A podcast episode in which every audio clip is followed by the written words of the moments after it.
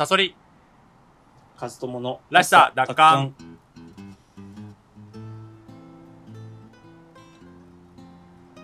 このラジオは自分らしく生きたいそんな思いを持つ我々が社会への疑問や考え意見などを語り合うそういったラジオです。パーソナリティは私ストーリー研究家自称ストーリーテラー赤いサソリと大学で哲学を専攻していたブロガー本業編集者のカズトモさんの2人でお送りします。さあカズトモさんはい。VTuber の可能性について話そう。なんか似たようなタイトルあってるのえ嘘。あったっけ？ななんかゲゲームがどうので話そう。あったっけ？うん。いや VTuber もう全然詳しくないよね。無です。無。むむむ。無無無それはよくないね、よくないですまあ、よよくないくはないけどまあちょっとだから VTuber について軽く話すとはい。えーっとねまずえーっと一番最初はキズナアイってのは知ってる？それは知ってる。それは知ってる、キズナアイからスタートしたのは2016年12月。2016年からなんだよね。であの、ん。ななんでそいつは VTuber ができたの？どういうこと？何でって？その技術的にどどうしてそいつはできたの？あやっぱりモーションキャプチャーじゃない？もう技術的には。うん。単純になんかこうああああキズナアイがってこと？そうキズナアイをうん。多分あの一人じゃないでしょ？あのプロジェクトとして。え？いやわかんない。最初は一人じゃない？あ。自分でやったんじゃないの？最初は一人なんだ。うん。多分ニコニコとかから入ってると思うんだけどなんか謎技術とか持ってる人いっぱいいるからね。キズナアイな最初は一人じゃないかな。いつは、うんすごくパソコンができたってことか。うん。パソコンオタクだったんじゃない違うのかな？ああそっかそっか。まあ、しかもねそもそもなんかそんなになんて言うんだろう。そんなすごい技術だったわけでもないと思うよ最初はね。そうなんだ。うんなんかそれなりになんか 3D 化したとかは結構後だと思うんだよねあそうなんだ、うんなんかまだなんかい今のあの本当にもう体と一体になってまばたきとか口の動きとかも一緒になってみたいな。いやーどうなんだろうね。あでもねちょっとね森倉あ女性だね。森倉さんっていう女性があの、うん。キャラクターデザインはしたっていうふうには書いてあるねウィキペディアに。うんなんか一人でさあれをさデザインしてさでパソコンになんか打ち込んでさプログラミングしてさ、それでかつべしゃりが上手くて声がいいわけじゃないですか。すごいなと思って。最初の人。確かにね。最初っから確かに完成されてるけどでも大体こういうのってさ実は最初じゃないっていうことあるよね。だ要は本当は個人がひっそりとやってたんだけどそれが大それを大手が、まあ、がっつりやったっていうかさ。うんなんかうん。うん。なんかマクドナルド的な感じ？うん。本当はさほっそりやってたオリジナルがあってそういう技術があってそれをもううん。大手が丸パクリして、うん。あのブームにブームの火付け役となってでそれが初代になってるみたいなさ。だから本当にもっともっと歴史を知ってる人からすれば絆愛が最初じゃないのかもしれないね、ううん。んでも一応まあ世間的な認識では絆愛がやっぱ最初で。でまあ、はい。そこからこう爆発的に増えていって今や本当にもう結構すごいことになってるっていうかあの、まあ、有名事務所だったら二次三次とかホロライブとかがすごい有名なんだけど VTube うん。事務所があって。うん。うん。で大体まあストリームをやってんだよね。ストリームってあーストリーミングってあの配信配信業。はいはい。配信業でまあ食ってる感じ。だから、はい。実況とか生放送とか。もう VTuber 専用の、えー、と事務所がある務所がある。事務所があってあそうそれで、まあ、YouTube とか Twitch とかツイキャスとか、まあ、ニコ生とか、ないろんな17ライブとかもやってんのかな？わかんないけどいろいろ V、あうん、なんかそういうので、まあ、稼ぐって感じで生計を立ててんだと思うんだけどこれねなんかちょっと可能性を語りたいなと思ってて、ーうん。うん、でこれ俺もああはいはいって感じなわけよ。うんああ今流行りの VTube ね。はいはいみたいな。感じだったわけ最初、うん。その YouTube の急上昇ランキングとかもいっぱい上がってきてなんかこんなの上がってるよとか思っててさそう、はでなんか顔出さずにさ配信するからさ顔バレの心配とかなくていいよねとかさ。かその程度に思ってたのよ。うん。うん、でも結構これあのねまだ実践されてないけどこれ実践されたら面白いなっていうのが一つあってうん。この前さえっ、と二次三次のねそのっていう事務所まあゆ今有名だって言った二次三次所属の、イブラヒムっていううん。とある VTuber がいるのよ、うん。でその人がまあ3周年記念アニメっていうのをなんか動画投稿したの。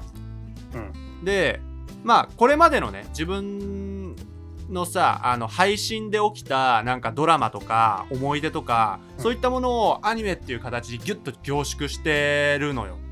はい。でそういうのを投稿したのね。でわこれはすごいことが行われてるなって思って。はい。でこれって VTuber ってさ要はさ人間の代替として疑似のじ疑似の自分を作ってるっていうだけに収まんなくなったなと思ったわけよ。うんそのどういうことかっていうとアニメに出れるわけじゃん。うんどういうこと？アニメになれるわけよ。もともとが3次元の人じゃないから。はいああ例えばじゃあ24時間テレビでサザエさんにさ24時間テレビの司会者とかが出たりするじゃん。わ、はかる？いあなんとなくああいうのが違和感なくできるわけよね。そっかゲスト出演できるんだ別のアニメそうそうそうそう。で、逆もしかりなわけよ。つまり、うんアニメの主人公とリアルタイムで話せるってこと。はあそう、だから飛び出てくるわけよ。マジで。その、主人公たちが生放送ができる。だからその、マルチメディア化ができる。アニメを飛び越えて。映画を飛び越えてだからアニメの主人公がそのままあの時の思い出を振り返るアニメ配信とかができるわけ。よ コメンタリーをアニメのキャラができたりとかさ。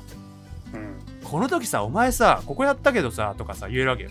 なんでこうしたのとか、なんでこの魔法打ったのとか。それめちゃめちゃ面白いなと思って。うん。うん。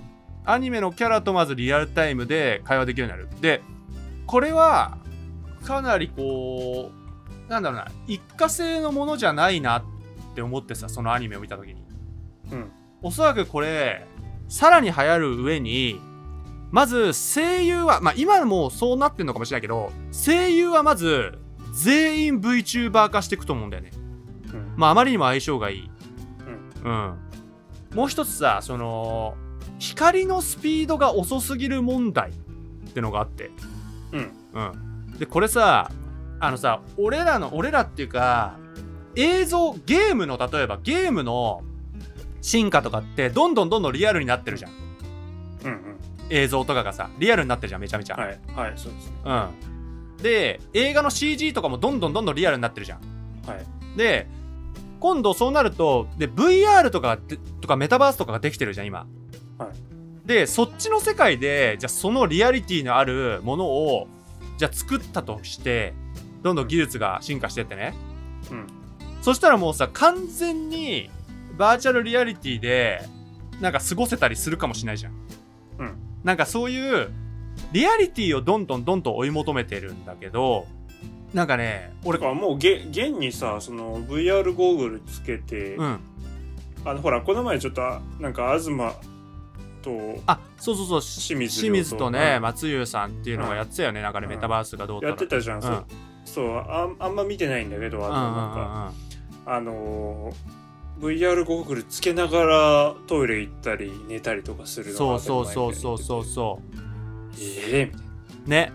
いやそうなんだよ。そうなんだけどまだまだはさなんかなんかマインクラフトぐらいのさ解像度なわけよ。中の世界、まあそうだね。ぶっちゃけさ VR ってしょぼいよね。しょぼい。でそれがプレ2ぐらい、うん。そう。どんどんどんどんリアルになると思うじゃん、うん。それがね無理なんだってええそうなんだ、うん。それは光の速度が遅すぎるんだって。もうなんかすすごいね。SF の表現だよね光の速度が遅すぎるって。うん。要は人がリアルタイムあ人が本当にリアルになな感覚で感じるものってなんかね何ミリ秒だったかな？なんか例えばちょっと10ミリ秒だとするじゃん。10ミリ秒でうん。映像が更新されていかないと無理みたいな。そうちょっとでもラグがあると例えば1秒さパッと自分が右向いたのに1秒後に右向いたらさおかしいって酔うのよそもそも。酔うんだってバーチャルで。でうん。それが酔わないぐらい早く更新されるものじゃないとできなくてで解像度が高くなればなるほど当たり前だけどバイト数とかビット数は増えるわけじゃん。うん。で光の速度がもう間に合わないんだって。だから VR でリアリティなこの人に、えー今の地球と同じ感覚の VR ってのは光よりも速い伝達速度えー、速度進化がないと不可能なんだってうっそ、なんか俺、ちょっと、えー、嫌だ。えー、マジか。ねいや俺これ俺も結構衝撃でそれうん。ね衝撃だよねいや、なんか10年後ぐらいにしたら、なんかどんどんどんどんその PS2、PS3 ぐらいの画質になっていくのかなって思ったのさ。そうそうそういや無理だなってもうなんか、つまり、人はワープできないみたいな感じでさ。そうだ技術的な限界ぶち当たってる。そうそうだから俺らはもうこの現実社会っていうのはもう切り離せないんだよ逃げることができないはで結局だから疑似もうてかバーチャル完全にバーチャルだよねって認識をされながらそこに行くことになる。そうだからある程度デフォルメされるわけだよね結局。うん、その世界観をちゃんと作ろうってなった時に、デフォルメする以外にない。どんどんリアルな、例えばさ、うん。僕らの素朴なに思ってたことってさ、うん。もう何十年後か先にはもうゴーグルつけたら、なんだろうな、あの、フランス革命に立ち会えるみたいなああそたけど。うねそういうのうんね無理なんだね。うん。無理なんだねだから光の速度が遅すぎるんだよいやそれすげえなんか残念だな。残念だよねうん。なんかもっともっとねうん、VR 知らないからこそちょっと素朴に期待してたんであ今はやらねえなって思ってたんですよその VR の画像とか見てこれやっても面白くねえなそうだよね。だからホラーゲームとかももっともっとリアルになってね自分も体感するぐらいリアルになってみたいな、うん、それはね無理みたいですね。うん、うわそうなんだ。まあ技術革新がないとって感じだけどね。なんかあの今回のタイトルは VR を持ち上げるはずだったあ v VTuber か、うん。はずだったけどなんかもう壁にぶち当たってんじゃん。いやだからどっちかっていうと VTuber に俺は可能性があると思ってるわけよだ要はデフォルメされざるを得ない。にはないけど、うん、あのそうそのリアルリアリティのあるだ映像 FF 路線は無理だと。ん？もうドラクエ路線で行くしかないそうだそんな感じだね。そうだからアニメとか結局ファンそういうファンタジーの世界観ってのはもうむしろ強くなるっていうかだってリアリティに行けないから。うん。その現実逃避の場所としてなんかそういうまあ確かにねあの、ドラえもんのリアルなドラえもんなんて誰も求めてないからね。まあまあまあまあそうだね。うん、そうだね。だからなんか結構なんて言うんだろうななんかこうバカにできないブームだなと思ってさこの V う V ん。バーチャル。いやでそうなんかどう思う？どう？なんかこういう話を。ただちょっと気になってんのは、うん、うん、絆愛とかってき絆愛絆愛絆愛うん。絆愛うん。とか。ってうん。すごくこう初音ミクとかオタクが喜びそうなビジュアルしてるじゃないですか。あーそうだね。女子高生元気な女子高生。みたいなあー可愛い女の子みたいな？可愛い女の子うんうんうんうん。あれサソルさんだよね。そのノベルゲームが衰退す可能性があったにもかかわらずあんまり盛り上がんなかったのは、うんエロゲーの方にあまりにも発展しちゃったせいだ。ってそうだね。言ってた。ああそうだね。で今の子ってさ、うん。こういったビジュアルを見てキモいって思わないのかね？いやもう思いっきりアニメっぽいやつばっかりだね人気なのは。うん。なんかこういうのをさうわなんかオタクキモみたいなあでもさオタクっていうのはもうさなんか垣根なくなっちゃったよね。あーそっか。まあそっかそっか。なんかねあの要はだから例えば不良ももうオタクだから今。うん。あの学校行かないでゲームやるから。なんかこうバイク乗るとかじゃなくてゲームやるから。そのどっちかっていうと。あそうなんだ。そうだ結構プロゲーマーとかでももうすごいあの荒れてたやつとかいるのようんうん。でもそれがゲームとだからオタク世界に直結しちゃってんだよね。うん。うん。だからやっぱりなんかネットがねその明るみにしたっていうのはやっぱり人類社会ってオタク多かったんだねってことだと思うんだよね。うん。うんうん。だからやっぱりうん何？なんかあのビジュアルに対してこのイブラヒムっていうのも僕今見たけど、うん。がっつりオタク。がっつりそのなんかあの BL 好きな人ああそうかもしんないね。いやそうだね。なんか、うん、そうだと思あの私こういうところ老害なんで、ん。あのここういうのをえ受け入れられんだなみたいな。なんかその1万人規模じゃなくてさ100万人とかにさうあーあーあのこういうビジュアルで受け入れられるんだなっていうのがちょっとあーなるほど、どね。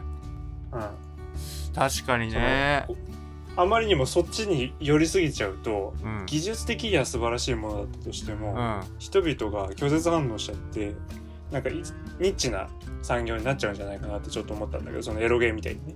なるほどね。えちなみにさこれって何なんだろうね？そのオタク的な絵柄ってさ。でもさみんあるじゃん。みんなが好きだからこうなってるでしょ？ちょっとさ、うん。やっぱ性入ってるんだと思うんだよ、性入ってるよねうん、性入ってると思ううん。ドラえもんに性ないじゃん、ドラえもんに性はないね。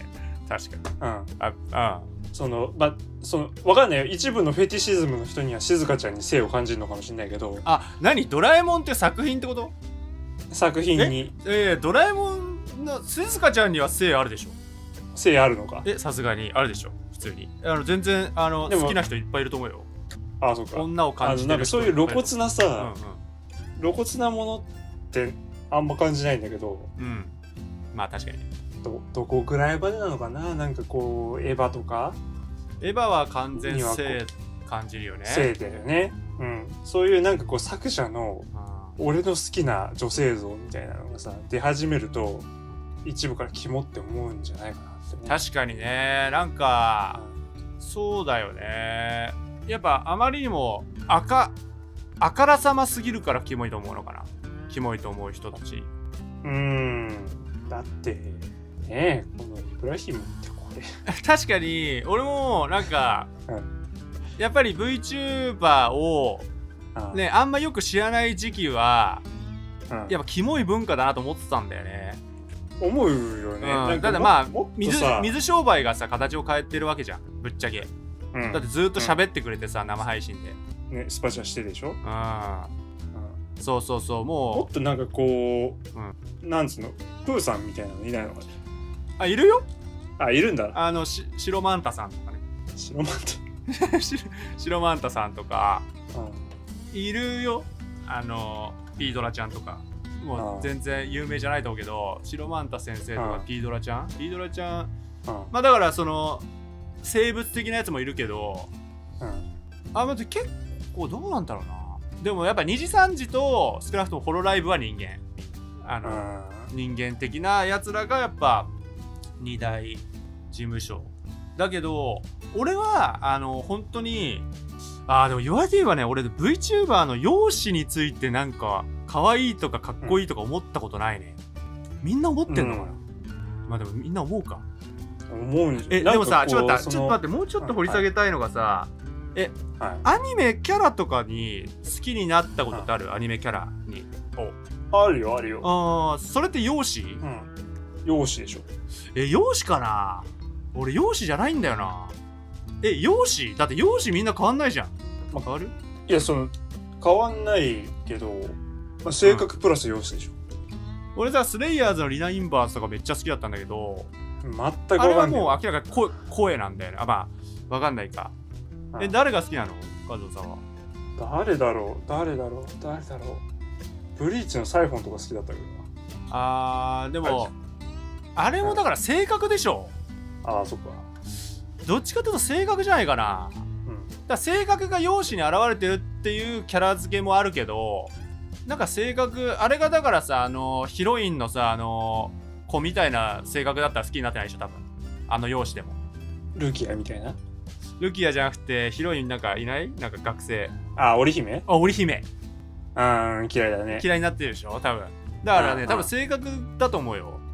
俺もさ結構さだから結局さ VTuber とかって要は容姿の壁っていうのがないだけで、うん。うん、だそのかっこよかったり可愛かったりすればさ、うん。その壁を取っ払って好きになることができるわけじゃんうん。だからそういうポジティブな捉え方してるけどね俺はどっちかというとその容姿は。だ容姿で釣ってるというよりは容姿の壁を越えてくれる。意味わかる？うんうん。でもなんかこうそもそも人ってそこまでさその何性格を見る前にさ第一印象で見ちゃうじゃないですか。いやだからその第一印象なんて要はそうん初の音ミクうキモいみたいな。全部いいわけよいやあのいいいいって言ってもそのは容姿初音ミクだってさ、うん。八頭身でさ可愛いわけじゃん。でもあれに対してうん。うん嫌悪感を見る女性とか、うんうんまあ、男性もいると思うんですけど、うん。そういうのが VTuber ってあんまないのかなと思って。VTuber のファンがってこと？いやあのーつまりさそりさんのこの話ってさうん。どんどんどんどん VTuber が広まっていくよね技術的にもっていう話だと思うんだけど、技術的にもそうのん。アニアニメとのコラボとかも簡単にできるし可能性が広がるしうん。いいんじゃないのっていう話だったと思うけど、僕はちょっともっと人間的な面でうん。VTuber のあのビジビジュアルにうん。なんかそのこびってるうんつうのかな,、だかこうそれに拒絶反応を示す人ががいるだろうということだようね、ん、あのでそれがの方が多分メジャーじゃないかなってお俺みたいにね。ああまあとはいえやっぱアニメがここまで見られてるからそのそれはね、うん。取っ払われると思うね。だ要はあそっか、あの和友さんもデビルマンにそこまで違和感ないでしょ？まあ、デビルマンにはデビルマンクライベイベうん。ーでも一昔はもっとアニメとかもこんなだからもうボロクソ言われてたっていうかさだその辺はねもう慣れだと思うよね。本当にこう。なあれか、うん、慣れの問題だと思うね。そのなんだろうなだあーそうだね。アニ VTuber の本質的な良さみたいのが広まればそんなのどうでもいいって思われるんじゃないかなと思う。そ俺もそのタイプだからに。どっちかっていうと。アニメもそうでしょ。うん。うち、うん。うちの会社の上司うん。おばちゃんがねうん。なんか推しの子を見てうん。あのこういうアイドルもののアニメって昔すごい嫌悪感あったんだけどああの今のこの推しの子の絵柄見ても別に嫌悪感ないのよねみたいなこと言ってたんだよね。ーへえ推しの子はがっつりだよね、割とね。そうそうそう。むしろそれでうん。うん、えやっぱ違いますか？10年前とって言ったらあ違うねみたいな感じで言って。あ。じゃあ春日とか無理ですか？っていうふうに言ったらあ無理無理無理。あーあじゃあまあ絵柄もちょっと変わってんのかね絵柄もそうだね。なんかそんなになんか拒絶するほどではないみたいに言ってへえまあ綺麗だよね。推しの子とかね。色彩が。たうん。だからそういうのがあんのかな。なるほど。まあまああのとにかく VTuber はやばいと。やばいよ。結構ねあの、追っておくべきだと思うよ。なんとなく。こう一過性じゃない感じがすごくひしひしと伝わってくるだって。学術系 VTuber みたいなねいるいる。いるよね。いる。全然いる、うん。てかね本当にあらゆるやつがいる。あのえっ、とい最近超最近デビューしたホロライブからデビューしたなんとかラデンさんっていう人はあの美術館の見方とかそういう解説してるずっほうほ うなんか超詳しいのよ、た例えばさうん、あのそういうのってさ一昔前あのゆっくりしててねだったじゃん。ああそうだねレイムがね。うんあれはやっぱあの内容がどんなに良くてもうん、さ、もうな入ってこうん、ない。入ってこない。俺もそうゆっくりボイス大嫌いなんだよね。そう。わかるわ。そしてあのピアノのズンチャズンチャってやつもさ本当に嫌で、うん、そうだからで結構その世界史のねローマ史とかもしくはなんかトルコ史とかね、うん。なんかそういうとこすごい知りたくてそのゆっくり解説であのあるからあるなあの、うん、そそれをねなんか VTuber とかにねなんかいいよね。多分その VR, うん VR とかになるとさそういう何？あの過去の画像とかうん。偉人たちとの、あのなんつうのかな説明も技術的になんかうまくうまくいくのかもしれないしなんかビジュアル的にもね、うん。なんかそこら辺で発展してったら僕も見るかもしれないですね。そうそうそう。あそうだ。だからそのわ忘れてた。俺はこの説明忘れてた。その VR がなんでリアリティでね無理っていう説明をしたのかなんでかっていうとさ要はだから VTuber には会えるわけだよね。うん。そう。あのそうそう VR でもね。あのリアルリアルじゃないから。はいはい。そうさその点にもねだからリアルの女優とか俳優とかには会えないわけだよ。もうだってリアリティは追求できないから。うん。どんなにだすごい例えばエロ目的とかってやっぱ技術発展させると思うんだけどうん。そう。すすごいやらしい話をすればやっぱリアルな俳優女優とはもう妄想的なことできないわけよ、うん。VR では。光の速度問題で。だけどあ VTuber とはできるわけよ。あのさ、うん。声もだってああいや声は本人の声かそっか。声。うん。うん。v VTuber の声って本人の声か。本人の声だけ。あでもね声はねあれえだからあの勝手につ言わせることできるよ今今の技術。別にあそれはリアルな俳優とか女優とかの声も作れるようになってる今。あのあるじゃん。あのえあのひろゆきメーカーとかさうん。いるじゃん。うんそうそうああるいう感じだよね。ああいう感じで今も今やもう割と声もねは作れるね。そっかそっか。そうだからねそういう意味でもね可能性があるね。だから本当にねそのリアルである意味がなくなってくる可能性があるよね。リアル肉体で出る意味があんまりなくなってくる可能性があるよね。えっ、とテレビとか。そうそうそうそう。だリリスクだし、ね。うん。それもうリスクじゃん。その生身の人間。だってさこんだけ有名になったところで街中平気で歩けんだよ、VTuber って、そうだよね。うん、バレないんだよ絶対に。うん。そう。で前世バレとかしたらあの引退してまた新しいやつでやればいいいいだけなのだそうやって、ね出た。中バレそう中身バレたら引退してうん。またひっそりとデビューするやつとかいる。うん。あだそういうなんかリスクがないっていう感じだよね。本当に。だ結構いろんな意味で可能性があるしその芸能界とかそういうエンタメは本当に VTuber のな本当使い勝手が良すぎるから、うん。うん、ちょっと今後もう歯止めは効かないんだろうなと思う広がりの、そうん、っか。テレビとかでも引っ張りまあでもね絆愛もね一時期あのなんかうん、ニュース番組とか出てたもんね。ワイドなショータがあ出てたんだ。でもやっぱ違和感あるけどねめちゃめちゃ。モニター モニターでさ。まあまあまあ確かに。そう。だからその辺はなんかホロホロなんだあそれこそホロライブうんうんだっはけなんかそういう技術は必要かもね。いはい。実際にそこにいるかのように。だそこまでいっちゃうともうもうもういらなくなっちゃうよね生身の人間が。ううん。ん、じゃあうん、そうそんなとこですかね。はい。はい。じゃあスーさん告知をお願いします。はい。えー私赤いサソリは赤いサソリの深掘りという YouTube チャンネルで物語解説動画を不定期に投稿しております。このラジオらしさ奪還も含め全て告知や活動報告は Twitter で行っております。リンクが概要欄に貼っておりますのでそちらフォローをお願いいたします和夫さんのブログのリンクもございますのでよかったらそちらもご覧ください。